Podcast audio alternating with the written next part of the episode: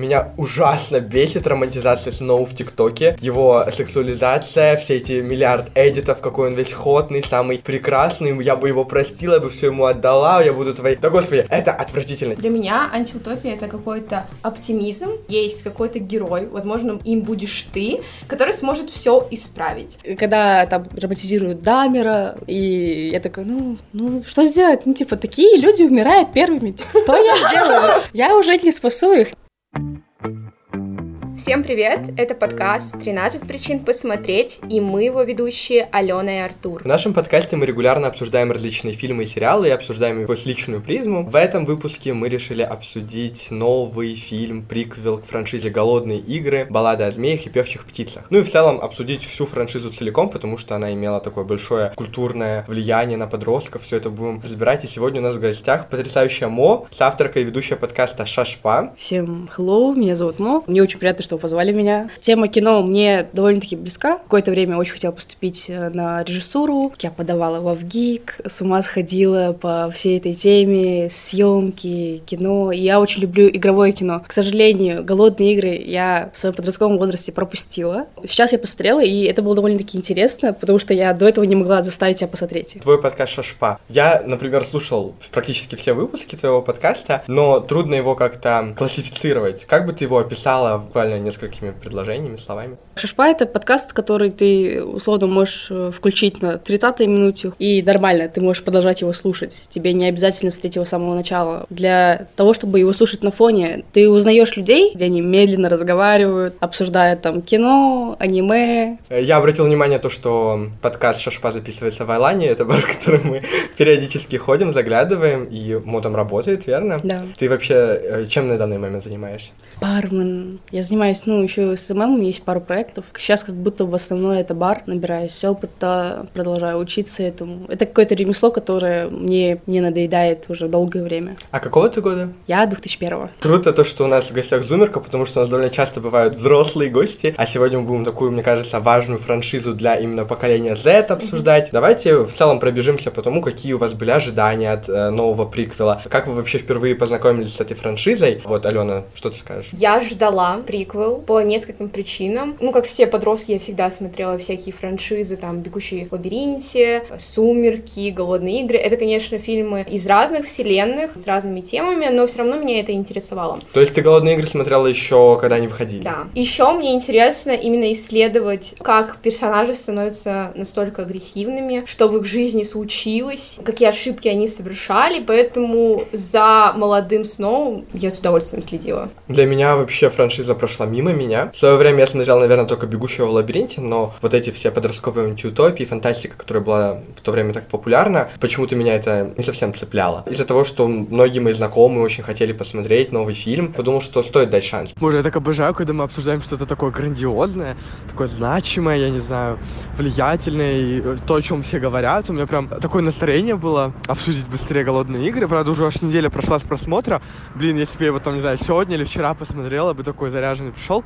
Но я все еще безумно хочу обсудить, потому что я и читал первую часть, когда-то на карантине, и в целом это было довольно интересно. И сейчас, когда мы подросли, эти фильмы представляют из себя намного больше, чем кажется на первый взгляд. В классе шестом, нет, даже седьмом, восьмом я училась. Голодные игры на пике популярности были, и все смотрели их. Я такая, ну, я пойду посмотрю какие-нибудь там игровые фильмы от Marvel, лучше на это время потрачу и аниме. На тот момент это был такой мейнстрим, на который ты не хотел тратить время. Ты такой, ну, я особенный, поэтому я не буду смотреть то, что сейчас популярно. Гонитесь за вот этой вот штукой непонятной. И вот почему я еще голодные игры не стрела, потому что там был минимум юмора. Меня, кстати, тоже немного отталкивал вот этот флер мрачности и серьезности у этой франшизы. Как будто бы «Бегущий в лабиринте» мне казался чем-то фантастическим, чисто экшен, то я как будто бы уже по умолчанию знал, что «Голодные игры» — это что-то прям драматичное, возможно. И так оно и есть. Даже цветокор франшизы довольно серый и приглушенный. Я, будучи ребенком, ну, или подростком, хотел чего-то более яркого и интересного. Но они же высмеивают развлекательность, и было бы странно, если бы сам фильм был развлекательным именно для тебя.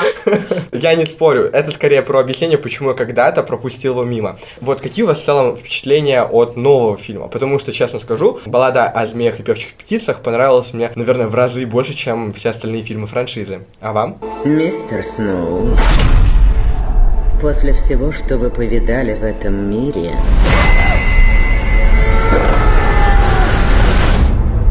Для чего нужны голодные игры?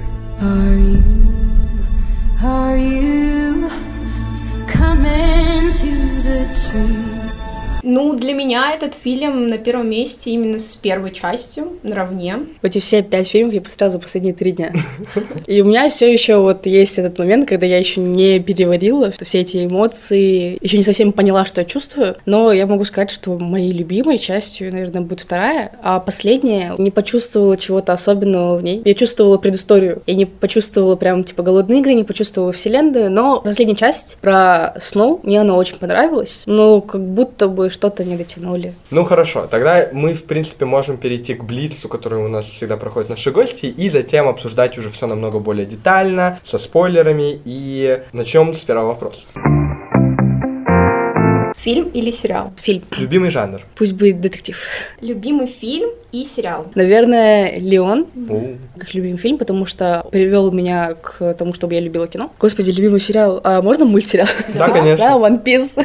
Персонаж из фильма или сериала, который тебе близок? Блин, это очень сложно. Мне кажется, я себя не могу ассоциировать с персонажами. Ну, может быть, тогда, который тебя вдохновлял, и ты хотела бы быть похожим на него или на нее. Глубоко.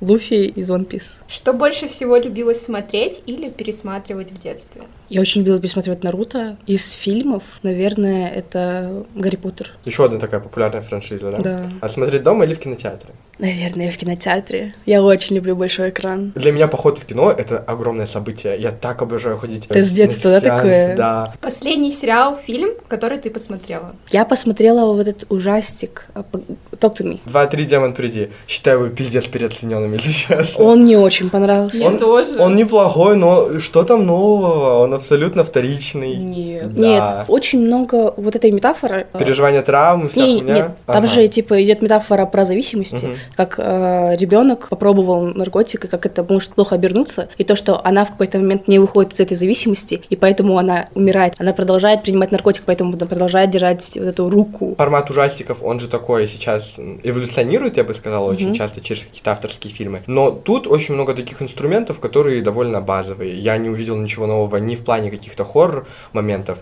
а даже если сводить это к какой-то вот драматичной линии с ее историей, по-моему, она была раскрыта недостаточно с этим могу согласиться, что как персонаж, главное, она была не раскрыта полностью, но как будто бы фильм хорош. Это Не же согласен. снимали Полный блогеры. Да, да, да, Нет, да. нет, если учитывать, что его снимали не режиссеры, его ну, типа не режиссер какой-то, да, там не продюсер, это просто снимали, снимали блогеры. Для такого уровня фильм хороший, и мне понравилось, что скримеры там такие-то более не просто скримеры, Да, да. да. Сериал или фильм, который все любят, а ты нет. Не хочу никого вот обесценивать их Но- чувства и но- любовь. Но, Ну, наверное, это фильм про Лигу справедливости, который 4 часа длится, это который авторская. от. Зака Снайдера? Да, от Зака Снайдера. Я, короче, посмотрела его. И мне вообще не понравилось. Я такая, типа, ну... У меня просто все друзья так поэтому писались. Это вот то, что он хотел показать. Я, я смотрю, и меня это никак не вдохновило. Это было скучно и неинтересно. И сомневаюсь, что можно было ее как-то супер дополнить, что она стала бы крутой. Ну, если ты потратил 4 часа, чтобы снять это, ну, типа, может быть, нужно было подумать. Любимый злодей. Я очень люблю злодеев в кино. Ну, пусть будет Локи из вселенной Кстати, Марвел. как тебе новый сериал? Я его еще не досмотрела. Я тоже на второй сезон какой-то скучный, если честно. Хотя все его хвалят. Не знаю, мне не нравится. Окей, ладно. И последний вопрос. Лучший фильм из франшизы «Голодные игры». Вторая часть. Окей, почему? Давайте тогда плавно перейдем к обсуждению «Голодных игр». Почему ты считаешь вторую часть самой сильной? Первая часть — это как ознакомление, реально интересным. Мне очень понравился персонаж э, Хеймича, близкий по духу. Мне кажется, если бы я играла бы в «Голодных играх», я бы тоже спилась. Момент какого-то выживания был, и, и, и прикол в том, что в, первом, в первой части это все показали, во второй части есть э- вот это все, и есть момент, когда это все меняется, и мне это очень зашло. То есть вот этот неожиданный поворот, когда оказалось, что все там на стороне Китницы, хотят ее сделать главой восстания, да? Да. Это было реально неожиданно. Потом раз, середина фильма, пам, они спасают их, и оказывается, есть 13-й дистрикт. И вот сейчас будет война, о боже мой, уже там что-то происходит, уже 12-й дистрикт просто разрушен. Моментами, когда ты такой ожидаешь чего-то обычного, вот сейчас опять начнутся эти игры, опять они будут выживать, опять там Китнис выиграет, а тут раз, и ты такой, вау, в шоке сидишь. Кстати, вторая часть она в э, основной франшизе была самой высоко оцененной, считается самой крутой,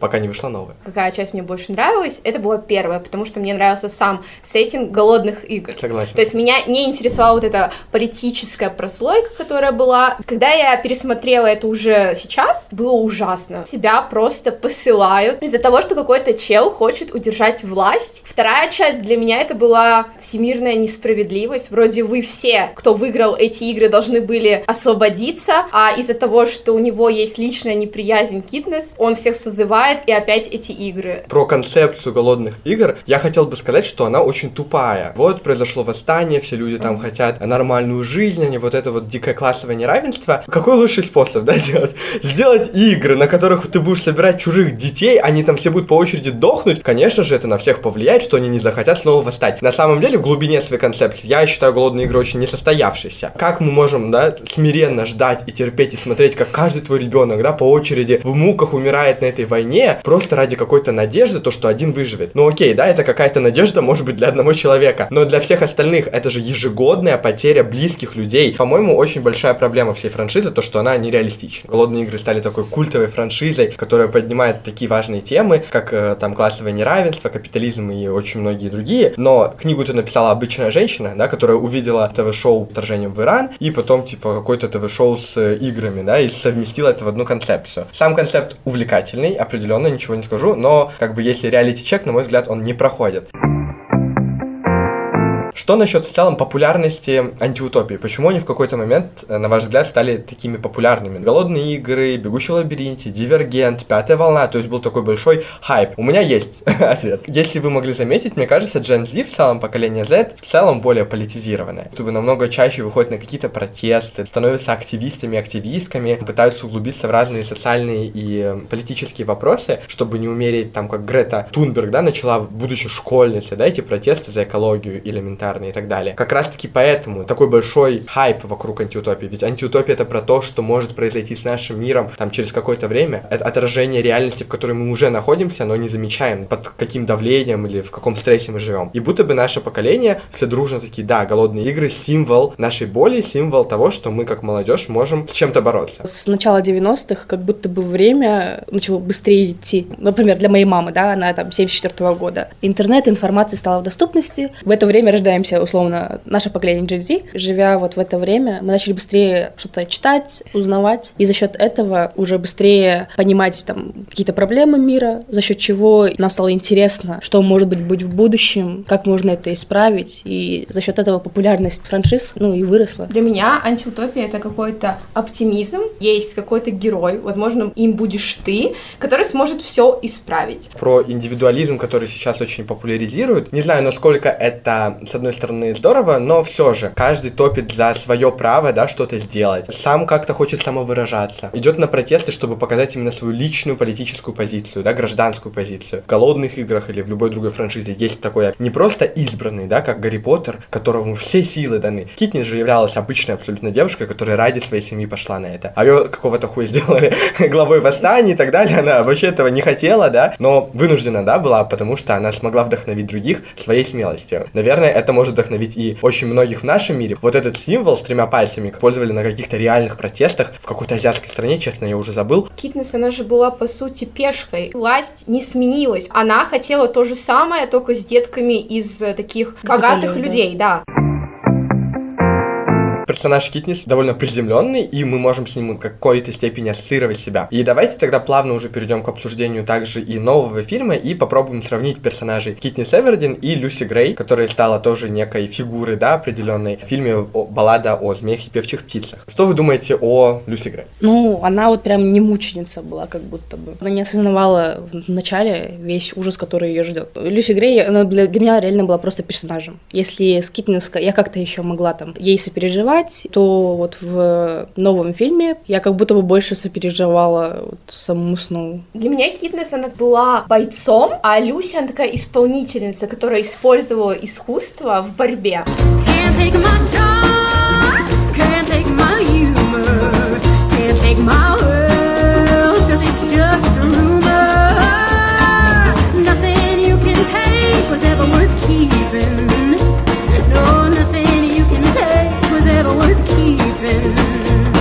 Не отличалась какой-то физической подготовкой, она особо ничего не умела делать, использовала голос как оружие, которое, в принципе, очень хорошо работало. Вижу в ней чуть больше глубины в том плане, то, что, возможно, она кажется более поверхностной, но на самом деле тоже могла манипулировать, например, тем же Сноу. Конечно, это не ясно, это не видно и это не очевидно. На первый взгляд, например, Люси мне казалась очень ярким тропом Manic Pixie Dream Girl. Давайте поясню для слушателей, если кто-то не знает. Manic Pixie Dream Girl или маниакальная девушка-мечта — это такой троп, который олицетворяет женского персонажа, который появляется для мужчины во время его истории, да, про которого снимают там в пример «500 дней лета», «Вечное сияние чистого разума», «Скотт Пилигрим против всех». И там появляются эти женские персонажи, которые очень сильно отличаются от большинства, да, своей эксцентричностью, да, своим каким-то неординарным взглядом на жизнь. Особенности. Да, они такие особенные, не такие, как все. И они вдохновляют главного героя что-то начать менять в своей жизни и в целом там как-то переосмысливают его путь. Баллада о змеях и певчих птицах это же тоже история больше о Каролине Сноу, нежели там о голодных играх и других персонажах. И Люси как будто бы являлась как раз таки таким героем, который очень сильно на него повлияла, оставила очень большой отпечаток на всю жизнь. И, конечно, тут не троп, где он там ее полюбил, и они там живут счастливо вместе, а троп становления злодея, где большой преградой на его пути в целом становлении стала сама персонажка Люси Грей. Мы не видим как будто бы очень часто ее мотивации, ее каких-то целей, планов, отношений с другими близкими людьми. Она появляется, поет очень красивые песни, влюбляет в себя главного героя и всех-всех-всех, кто следит за голодными играми. Глубину этого персонажа мы как будто бы не раскрываем. Хотя, по сути, она могла быть на самом деле очень жесткой манипуляторшей, которая ради выживания влюбила в себя главного злодея. Мне кажется, она такая римская империя, строит теории вокруг ее образа.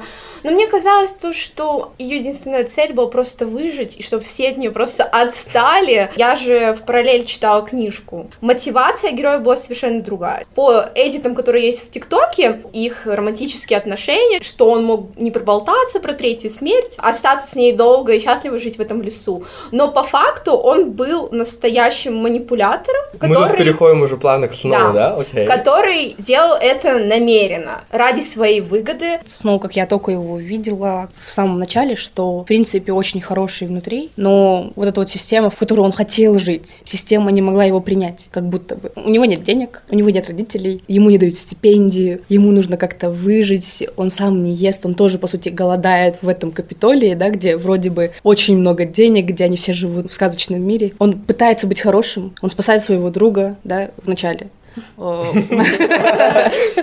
начинает сопереживать героине, пытается помочь вот действительно, ну, от своего сердца, он приносит ей еду не, не только потому, что он хочет там получить стипендию, он с ней разговаривает. Если бы он хотел бы просто ее использовать, он как будто бы мог бы просто там, я не знаю, вот, реально сманипулировать. А я не согласен. Мне кажется, это тоже очень жесткий шаг, манипулятивный, потому что он хочет выстроить с ней доверительную связь, чтобы она ему доверилась, как раз таки за то, что он пришел. Ему одному не все Это равно на эту план, бедную, да? да. Верит ему и начинает бороться, да, он там подкидывает ей какие-то штучки, помогает, мотивирует ее, самое главное, да, потому что очень многое все равно зависит от стержня внутри. Кто-то там сдается чуть ли не на самом первом этапе, а она до последнего верила, что она может выжить благодаря нему, благодаря его плану, который изначально был очень корыстным. Много сцен были вырезаны, и оказывается, он приходил три раза в этот зоопарк. Его друг, который повешенный был, он тоже пришел и решил раздать всем участникам еду. И снова такой, какого фига он украл мою идею? Можно я очень побомблю? Меня ужасно бесит романтизация Сноу в ТикТоке.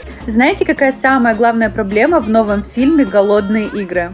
Как я должна ненавидеть президента Сноу, когда он выглядит вот так? Я, конечно, пыталась себе напоминать два с половиной часа, что он сделал с Фиником, но это, знаете, довольно сложно.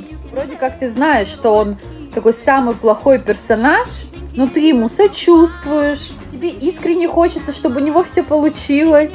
Потом пытаешься напомнить себе, кто он вообще такой. Его сексуализация, все эти миллиард эдитов, какой он весь ходный, самый прекрасный, я бы его простила, я бы все ему отдала, я буду твоей... Да господи, это отвратительно, честно. Раньше я, возможно, мог как-то закрывать глаза, не обращать внимания, когда там романтизируют разных злодеев. И того же Джеффри Даммера, помнишь? Тоже маньяк, который сожрал миллион людей, и все ох, он такой секси, он такой прекрасный. Потому что это вампир. Да, Да. тут вопрос к актеру. Ну, снова. нет, все равно. Люди же тоже говорят, да, люди создают эдиты, люди продолжают распространять вот эту вот всеобщую любовь к нему. Например, в чем прикол книги? Долго думал, типа, зачем вообще книги все читают сейчас? Сериалы же есть, фильмы, игры. Почему литература не умерла? Вот почему. Потому что мы не влюбляемся в долбоебах в книги, потому что мы не знаем, как они выглядят. Даже если их описывают как таких красивых, привлекательных, мы оцениваем поступки, мы оцениваем его мысли. И Алена говорит, она начинала читать книгу и сразу видит, что он полный мудак. По фильму мы смотрим, «Ах, он плохой, но, блин, ну и начинается, да, то есть из этого миллиард эдитов, а, потому что он красивый. Мы не можем отделять личность от внешности человека, и очень часто второе настолько сильно может на нас влиять, это так несправедливо. Вот эти стандарты красоты в мире, которые существуют, мы уже понимаем, да, то, что это ужасно, что они существуют, но мы ничего не можем с этим поделать, и это так больно. То, что мы должны соответствовать всем этим стандартам, а ты можешь быть полной мразью, но если ты выглядишь привлекательно, тебя все будут любить.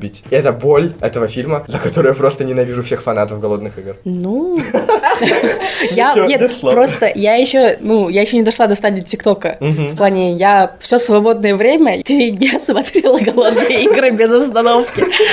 Для меня нормально романтизировать кого-то сейчас в наше время. Типа, я когда вижу, что кто-то романтизирует каких-то там сумасшедших людей, такая, еще будет время, она поймет. Когда там романтизируют Дамера, и я такая, ну, ну, что сделать? Ну, типа, такие люди умирают первыми. Что я сделаю? Я уже не спасу их. Они вот пройдут какой-то момент в своей жизни, они поймут, что это плохо. Вы видели Сноу в старости? Ну, просто, я не знаю, почему люди романтизируют злодеев. Ну, ладно, прям вот фанфикшн злодеев. Я могу понять, типа, там, условно, Локи, да, романтизируют, ты понимаешь, что это не настоящие люди. Когда ты смотришь на Сноу, ты воспринимаешь его как живого человека. Вот, герои, которых мы романтизируем как Малфой или Локи, про которых можно фанфикшн написать, могут приписать им очень много своих дополнительных слоев и бэкграундов. Но тут это прям предыстория полная, где мы видим, да, поэтапно, каким чудовищем он становится, какие выборы он совершает. И к чему это в итоге приводит, посмотрев основную франшизу, где всех пичкают, убивают, миллиарды людей страдают. И как можно это не держать в голове, когда ты смотришь, да, на этого красавчика. О, боже мой, вы же знаете, когда происходил э, скул-шутинг в России, там был какой-то красивый, да? да, Да, вот красивый да. мальчик был, и они так его романтизировали, и такая, ну, типа, я уже не удивляюсь тому, что они романтизируют в кино, потому что они могут романтизировать людей, которые реально могут убить кого-то Да. сейчас. Насколько сильно нужно рефлексировать, чтобы это на что-то повлияло, что-то изменилось. Это кажется реально настолько обреченным. Существуют сформировавшиеся у каждого вкусы и предпочтения. Но мы же их тоже сформировали не сами выбирая, да? Это все тоже очень навязанное. Пересмотрели каких-то нарисованных 2D парней, и у нас вот стандарт вот такой. Или там какое-то время смотрели очень много, не знаю, спортивных драм, и вот качки, да, теперь тебе нравятся и так далее. Ну, комплексно формировалось, но тем не менее формируется. И ты понимаешь то, что, ну, да, внешность это прикольно, но насколько сильное влияние оно часто имеет, мы берем на работу там более привлекательного человека. Мы хотим дружить с более красивым человеком, а встречаться, ну, тем более. И вот начинается вот такое сильное влияние лишь какого-то внешнего фактора. И можно ли вообще что-то с этим делать? Вы когда-нибудь думали об этом? У меня есть пример. Наверное, у меня нет какой-то прям сильного фокуса на внешность из-за аниме. Не того аниме, которое мы себе представляем, типа большие глаза, у этой вот анимешная девочка. Я выросла на таких аниме, где внешность героев, она была не основной. Условно, Наруто, они симпатичные, но они, я не скажу, что они прям красивые. Из красивых персонажей только двое, там, Итачи, а нет, трое, Какаши и Саски, да, вот. Три персонажа, и то не всем нравится. И есть One Piece, почему я постоянно про него говорю, то, что вышло давным-давно, да, там, в 90-х, э, в 99-м, по-моему. Там персонажи все очень разные, да, там есть девушки с грудью, э, с хорошей фигурой, но там просто разрыв, типа, фантазии у автора. Если бы таких проектов было бы больше, люди могли бы выбирать вот реально из ассортимента больше, потому что когда... Реально, ассортимент был бы больше. Когда я смотрела кино в детстве, там всегда были белые мужчины, накачанные, красивая блондиночка, и типа все. И блондиночка вот эта красивая, она была вот прям реально там иконой. Прекрасная фигура, с чистой кожей, вот эти блондинистые, прекрасные шелковистые волосы и голубые глаза, да, и красная помада. На этом мы росли. А когда я смотрела аниме, условно, ассортимент людей был больше. Почему я вообще за, чтобы в кино, игровом, да, популярном голливудском кино появлялись там, например, азиаты, черные, вот на что многие жалуются. Черные русалочки не может существовать. Да, А, мы в целый выпуск посвятили, почему это хуйня. да, есть проблемы у этих кино, что они пытаются нажиться, да. Нужно понимать еще момент того, что эти люди должны появляться, да, это будет вот так, это будет резко. А как иначе? Вот этот point про инклюзивность, он очень классно подходит и самим голодным играм. В последней части инклюзивность, э, репрезентация была охуенной просто. Там и персонажи с инвалидностью есть, да, девушка с синдромом Дауна. У всех разные расы, ну, как обычно, да, и темнокожие, и азиаты даже есть все на свете. И трансгендерная персонажка Хантер Шафер, да, играет сестру Сноу, и это очень здорово. Такой большой разброс, опять же. Питер Динклэдж, да, из, из «Игры престолов», обожаю его, он охуенный. Ты смотришь на это, я даже не думал об этом. На это очень сильно обращают внимание Чтобы и, это и было видно. подсвечивают, да, при этом. А здесь я смотрел, смотрел, и я понял это только через несколько дней после того, как посмотрел этот фильм, и то по ТикТоку, где обратили внимание. А я даже не заметил. То есть там такая, знаешь, естественная репрезентация, что ли. Все выглядит очень органично. Не натужно сделанным, а как раз-таки будто бы так и должно быть, и так реально должно быть в любом кино. А, хотя, конечно, то, что главный герой модели, нахуй, это все еще да, проблематично, но в целом да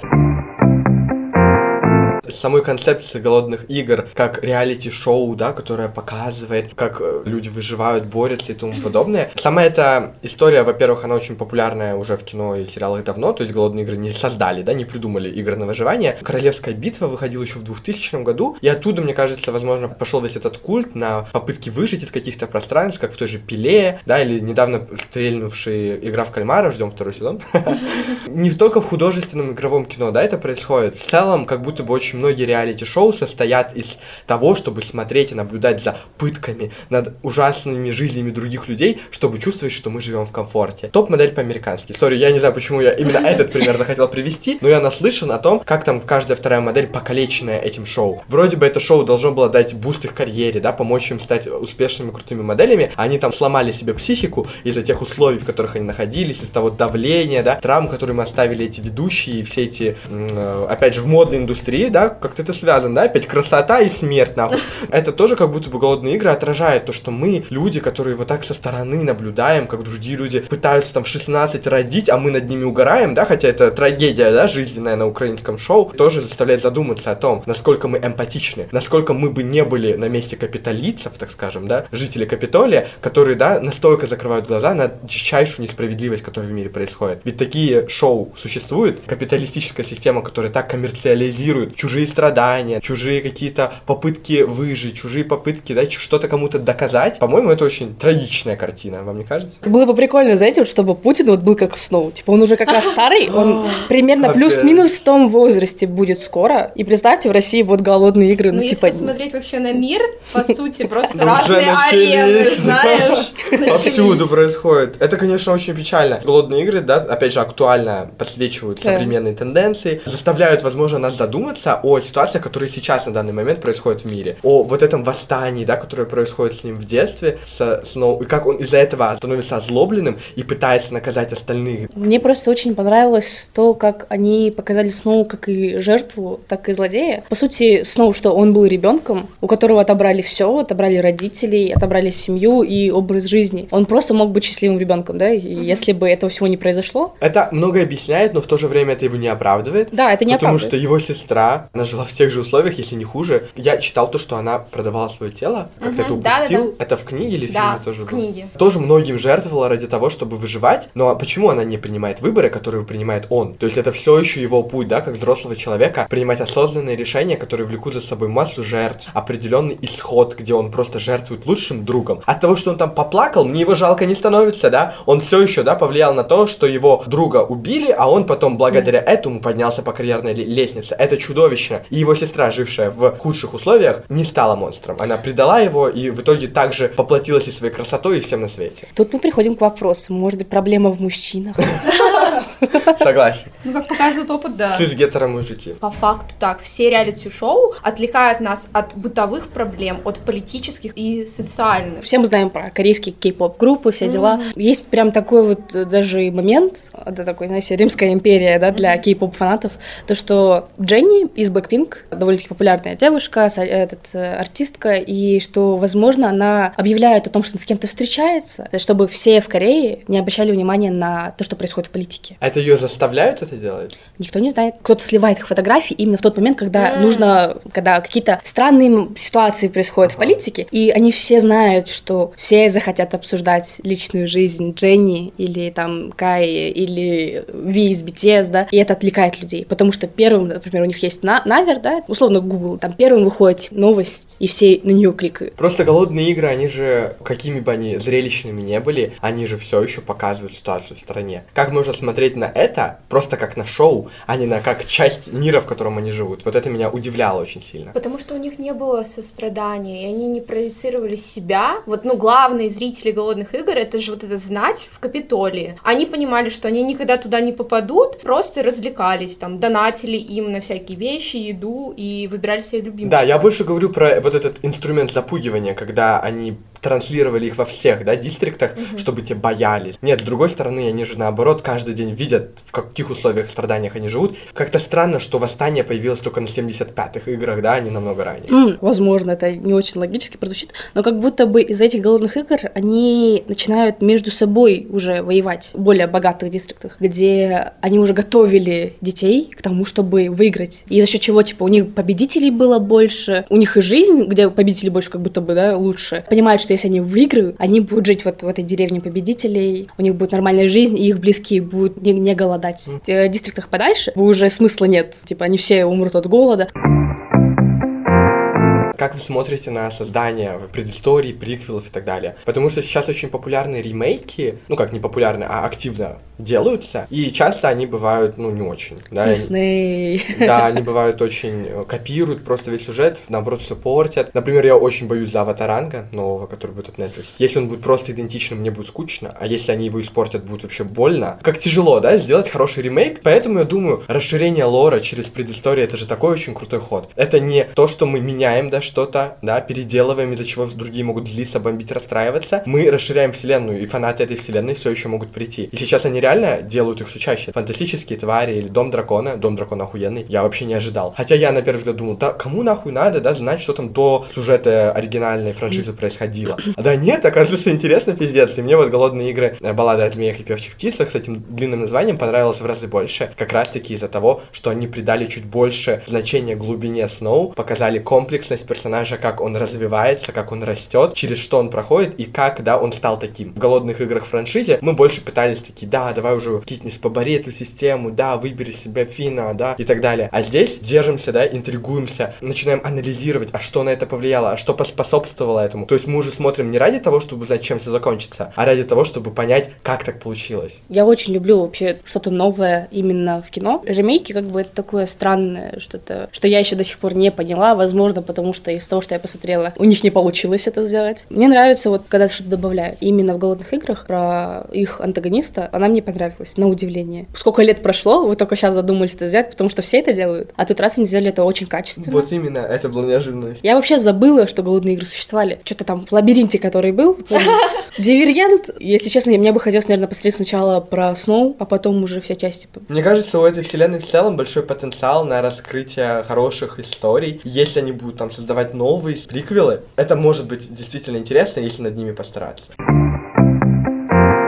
Хорошо, тогда давайте закончим наш диалог по голодным играм. Какие выводы и итоги вы можете привести и целом? Жизнь среди людей это тоже арена, как мы выяснили. И, в принципе, я советую посмотреть, почему бы и нет. Фильм получился довольно очень хорошим. Я бы еще посоветовала почитать книжку и сравнить, как вообще взгляд э, режиссера повлиял, что мы имеем в итоге, потому что книжка намного лучше. Да, я бы тоже очень все-таки настоятельно посоветовал бы. Вдруг кто-то такой смотрел в детстве голодные игры, такой, ой, что за, что там, опять фигня, какой-то ремейк или перезапуск, или спин что это вообще Ага. нахуй, и пропустит. Но я бы реально советовал, потому что это такой вот очень старательный взгляд, да, когда действительно постарались создатели привнести что-то новое в историю, показать ее очень глубинно, очень цельно, очень личностно. И из-за того, что у этой истории есть такой э, личностный, при этом болезненный подход в плане того, как это ощущает на себе главный герой и как все воспринимает, какие решения он принимает, это наоборот делает историю более глубокой и более сложной, да, чем она может казаться, когда мы смотрим просто голодные игры, где как будто бы делится на черное и белое, а здесь мы понимаем, как это закольцовано, состоит из разных граней, из разных обстоятельств, могут идти разные пути решения и формировать разные взгляды на одну и ту же ситуацию.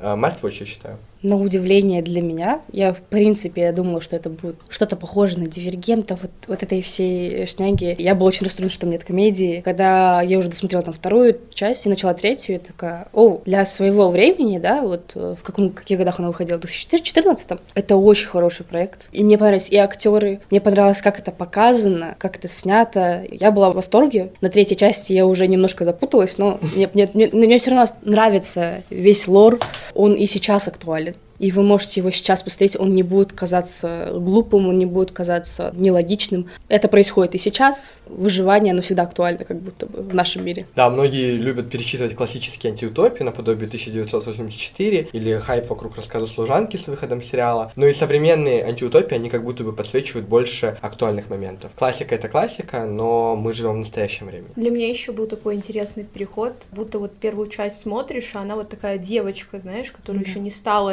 личностью, а потом на третьей части резкий переход в политику, и ты как будто уже растешь вместе с ней и уже смотришь другим взглядом на эти вещи. Да, думаешь сам, да, по сути. Она, она же реально начала думать сама, потому что вначале ей Хеймич помогал, она просто хотела выжить, он начал ей подсказывать, а тут раз она в четвертой части, когда ей вот передали пульт, и она говорит, я не отдам, я хочу убить Сноу. Тоже такая, да, франшиза, с помощью которой мы тоже можем взрослеть, осознавать для себя какие-то более важные темы, там, принимать более серьезные, весомые решения, наблюдая за ее эволюцией. Ну, Что-то внутри нас как будто бы тоже эволюционирует. Хорошо, мы на этом будем заканчивать. Определенно советуем всю франшизу. Также обязательно слушайте подкаст Шашпа с Мо. Мы когда-нибудь там Ей. будем гостями, так что ждите выпуск и с нами. Очень рада, что ты пришла и обсудила Да. с нами. Заставила себя посмотреть всю франшизу за три дня. Надеюсь, ты не пожалела. Я не пожалела ни в коем случае. И мне кажется, я могу даже пересмотреть. Подписывайтесь на нас, мы есть на всех платформах, начиная с Apple подкаста, заканчивая и Яндексом. Также подписывайтесь на нас в Инстаграме. И в ТикТоке. Конечно, у нас видео выходит раз в сто лет, но иногда у нас прям вдохновение, мы создаем очень крутые материалы, классные подборки. Там мы появляемся чаще, поэтому следите за нами. Кстати, это же был первый выпуск четвертого сезона, мы сказали только в конце выпуска. Очень надеемся, что вы с нами уже вот четвертый год, слушаете нас все это время. И в следующем выпуске мы как раз-таки сделаем подборку, будем обсуждать лучшие сериалы за этот год. Какие сериалы лучшими считают гости, которые появлялись в нашем подкасте. Обязательно ждите и подписывайтесь. Все, всем пока! Всем пока! Пока!